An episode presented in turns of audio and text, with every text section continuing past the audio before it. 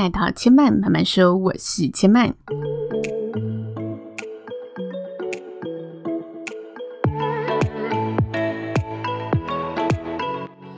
目前频道在 Apple Podcasts、Spotify、KKBox 以及 Google Podcasts 都听得到。喜欢的朋友，欢迎帮千曼订阅并留言评论，让更多人可以认识千曼慢慢说喽。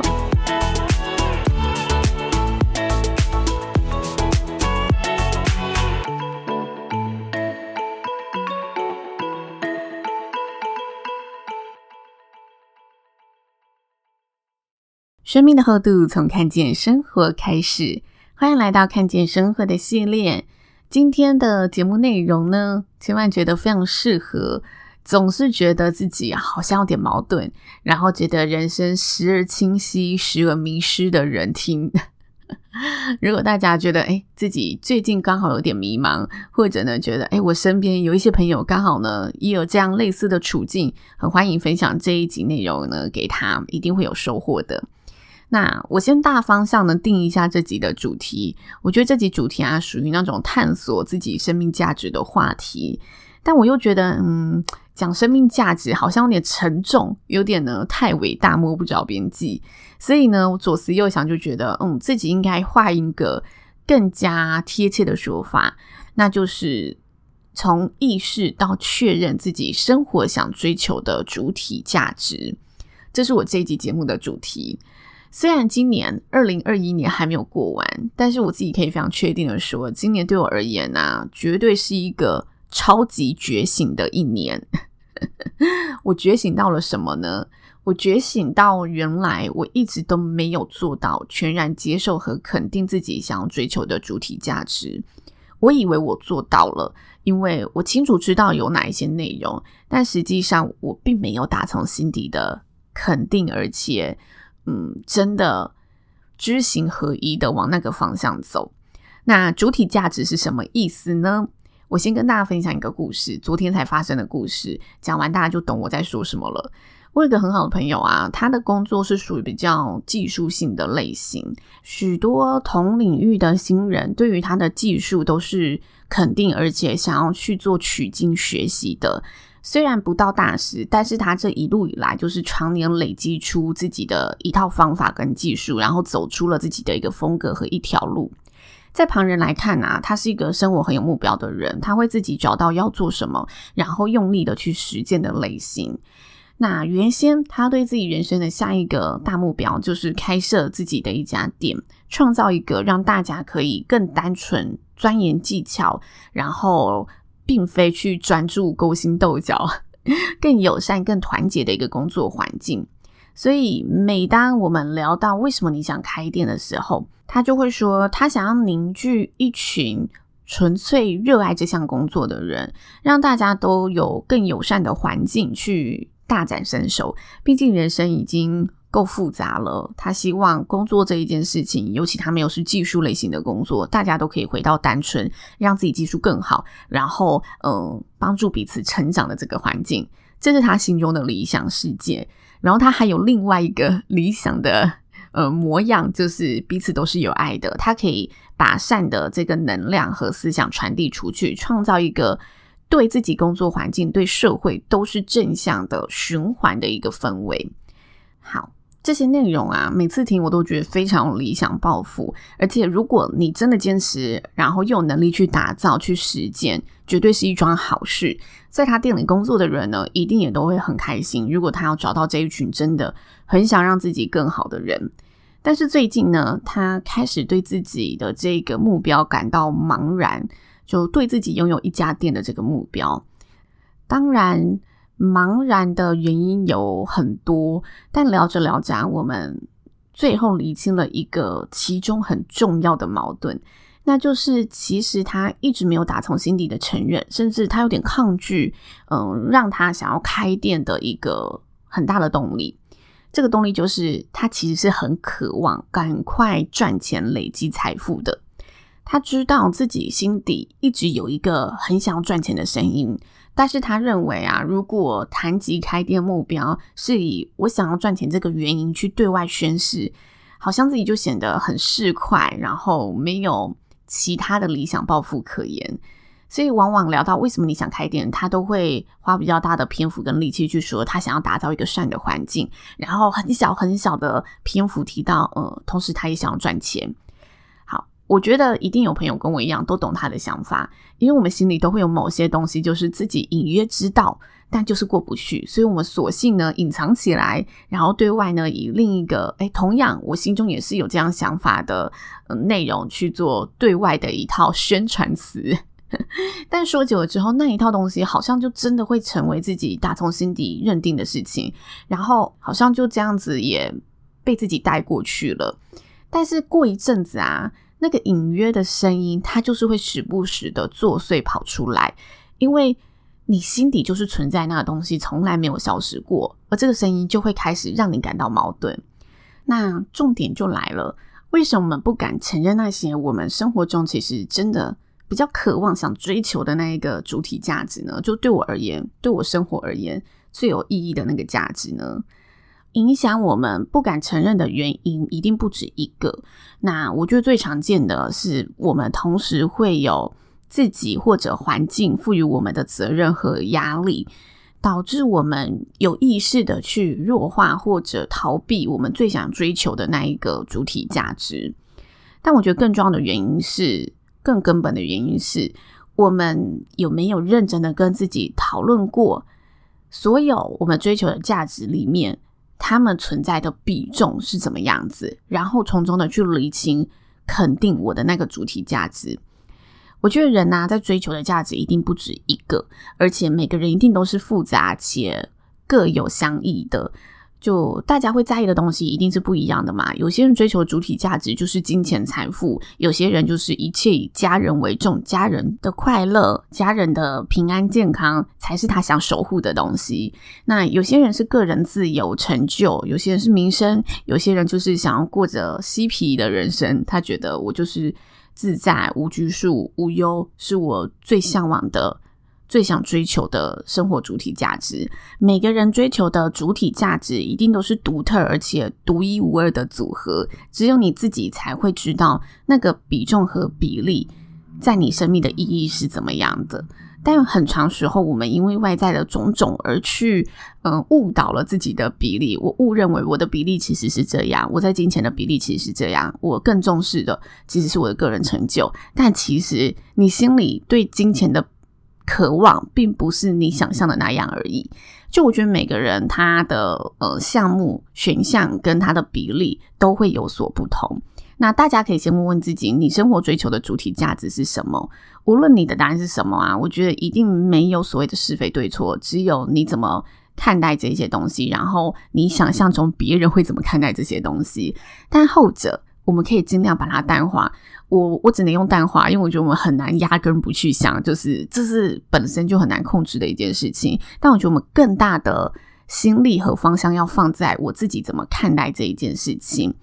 你一定要让自己打从心底的知道，而且肯定认同你所追求的生活主体价值，你才有可能快乐。这就是我说的知行合一，接受和肯定你想要追求的生活，它的。最重要的核心是什么？只要你心里有一点的不肯定，一些隐藏，一些自我欺骗，你就是会很难摆脱时不时出现的那个矛盾的声音。而且，这矛盾的声音很常在你嗯低潮的时候，又无限的被放得更大。生活一定是有开心跟不开心的事情嘛？但当我们确认这个主体价值之后，你清楚的认识到自己想追求的。生活的主体价值是什么的时候，你在做这些事情，你会感到更有意义，感到更快乐。自然，生活中发生的其他不开心的事情，就比较容易去被自己给消化掉。我自己也是最近的生活状态，才真的更能深层的体悟到这一点。我之前呢、在呃找工作之前，今年有看过一本书，叫《一个人的获利模式》，然后这本书我。我记得我没有在节目上叔叔的单元跟大家介绍过，因为它完完全全是一本工具书，告诉你怎么去计划，怎么去打造你这一个人一生当中你想要发展的，你这个人可以产生价值的模式是什么。这本书它就是带着你一步一步的去探索，但是它是比较职场面的探索。那我在里面在读这本书的时候，我真的就是一个单元一个单元的照着它的单元去自我拆解。那个时候我得到啊，满足我生活意义的价值是，我可以用我的能力跟技能和专业去带给别人帮助，产生出对别人也有价值的事情。那这是我从书中得到的结果，但其实我另另外一部分就是我对钱一直也是很没有安全感的，所以我有时候会很矛盾，我会一直想要去往钱的方向走，我会想要去追钱，因为的确有钱能让我感到安全感，然后这个安全感也会替我产生快乐，只是那个钱带来的快乐的重量始终没有办法跟我所追求的、我最认同的那一个。主体价值的满足感相比，我真的是直到前阵子重返职场，然后中间一直在思索，然后到离职又到沉淀了这些日子，才完完全全的意识跟领悟到这一点。我意识到，其实我一直用其他的东西来掩盖、隐藏自己害怕承认的主体价值，然后我又进一步问自己：那为什么我一直不敢承认？就是。我想做的事情就这么简单，我想要用我拥有的技能和专业去帮助别人。我为什么没有这个勇气告诉大家，没有这个勇气去实践这件事情？我心里过不去的那一关啊，说出来，我觉得大家一定会有一点跌破眼镜的感觉。就是我其实不够相信自己是有能力和技能和专业去做到这一点的。但别人看我都说：“欸，你真的可以做到，你一定可以做到。”不过我没有办法相信自己，所以我就一直觉得我做不到。然后我就想要嗯逃避去其他也能让我获得安全感的东西，而那东西就是我可以有固定的薪水，所以我跑去赚钱了。但我从那一招又发现，嗯，这真的不是能让我感到开心、感到满足的事情。有钱我当然快乐，但是我在做这件事情的时候。某部分的东西，它就是一直让我觉得是很空的。我觉得这个就跟害怕承认自己只想追求平凡过活的人一样，他觉得哦，他自己的这个主体价值是很没有出息的，好像自己就会被视为很没有企图心的人。但其实。别人根本不会这这么觉得，就是大家看你过着平平凡凡的生活，也会觉得啊，好羡慕你哦！你就是你永远可以如此淡然的看待社会这一些你争我斗的东西，然后过着自己自在的生活。别人眼中的你其实是这个样子，但因为你对这个东西，嗯，对别人的眼光产生了。不同的一些想法，所以阻碍了你自己去追求这个主体价值的行动。那我那一位啊，不想承认自己是想为了赚钱开店的朋友，我觉得是他认为这个主体价值显得自己很利益导向、很市侩，所以他觉得把钱当成自己的人生目标，就会好像让自己成为了一个很廉价的存在。但别人真的会觉得是这样子吗？我觉得绝对不是这样的。我大学有个很好的朋友啊，他整个大学都在打工，然后他毕业之后，他就说啊，只要赚钱就能让他很开心。我就不太理解，我说赚钱到底为什么能让你感到开心？他说。因为当他每次很努力的工作，即使他在工作当下很累，但他工作完然后领薪水之后，他感受到他可以靠自己的力量去生存，然后把这一些自己真的嗯手把手 非常脚踏实地赚来的钱拿来犒赏自己，买包也好，还是拿来享受生活也好，得到自己更好的生活。他觉得这一个过程就是他让。自己生命感到非常满足的过程。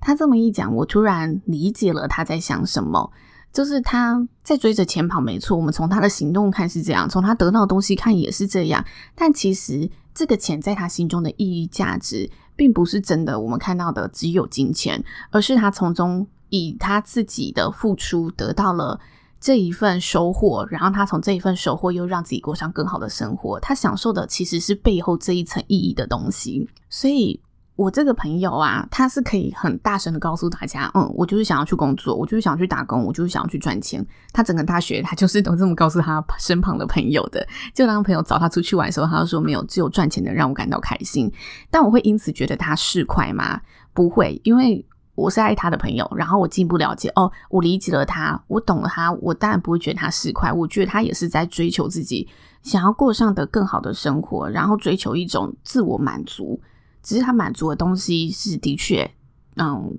这种过程赚钱过程当中可以带给他的满足。那每个人得到满足的过程是不一样的嘛，所以我觉得我们会害怕承认自己的主体价值，是因为我们都从别人怎么看这个主体价值这个。非常世俗的眼光来定义我的主体价值，而非真的从自己的眼光去看，自己的角度去看，自己的心底去看这些主体价值在我生活中所产生的意义是什么。所以，我们心里总是拉扯，但其实只要我们接受，而且坦然承认，反而能够让更多人理解，而且欣赏我们。只要我们自己知道为什么我追求的东西是这个，我追求它背后的原因是什么，这也是为什么。坦荡荡的人，知道自己要什么的人，总是会显得特别耀眼、特别迷人。因为那个洒脱的灵魂呐、会让你感受到他是真的有所求，真的活着，然后活得很有他自己的色彩。那为什么他可以如此义无反顾的往他想要走的方向走？因为他真的打从心底知行合一的知道自己要什么，然后也真的往那一个方向去付出行动，去实践自己的生活。所以，当你能彻底的。感受到自己要什么，然后彻底的认同，然后彻底的付诸行动，你也会被自己的所选给满足，被自己所认定的那个主体价值给满足。节目的最后，我想跟大家分享一段呢，记在我记事本里面的一段话。呃，坦白说，我有点忘记我是从哪里看到这段话的，但是它也很适合放在呢，我觉得这一集节目的结尾与大家分享。他说：“我们每个人都有某种神秘的渴望，随着时间的流逝，这样的渴望往往会潜入内在，成为一种密不可宣的哀伤。每个人的渴望当然不会一样，它是最深层需求的自我表达。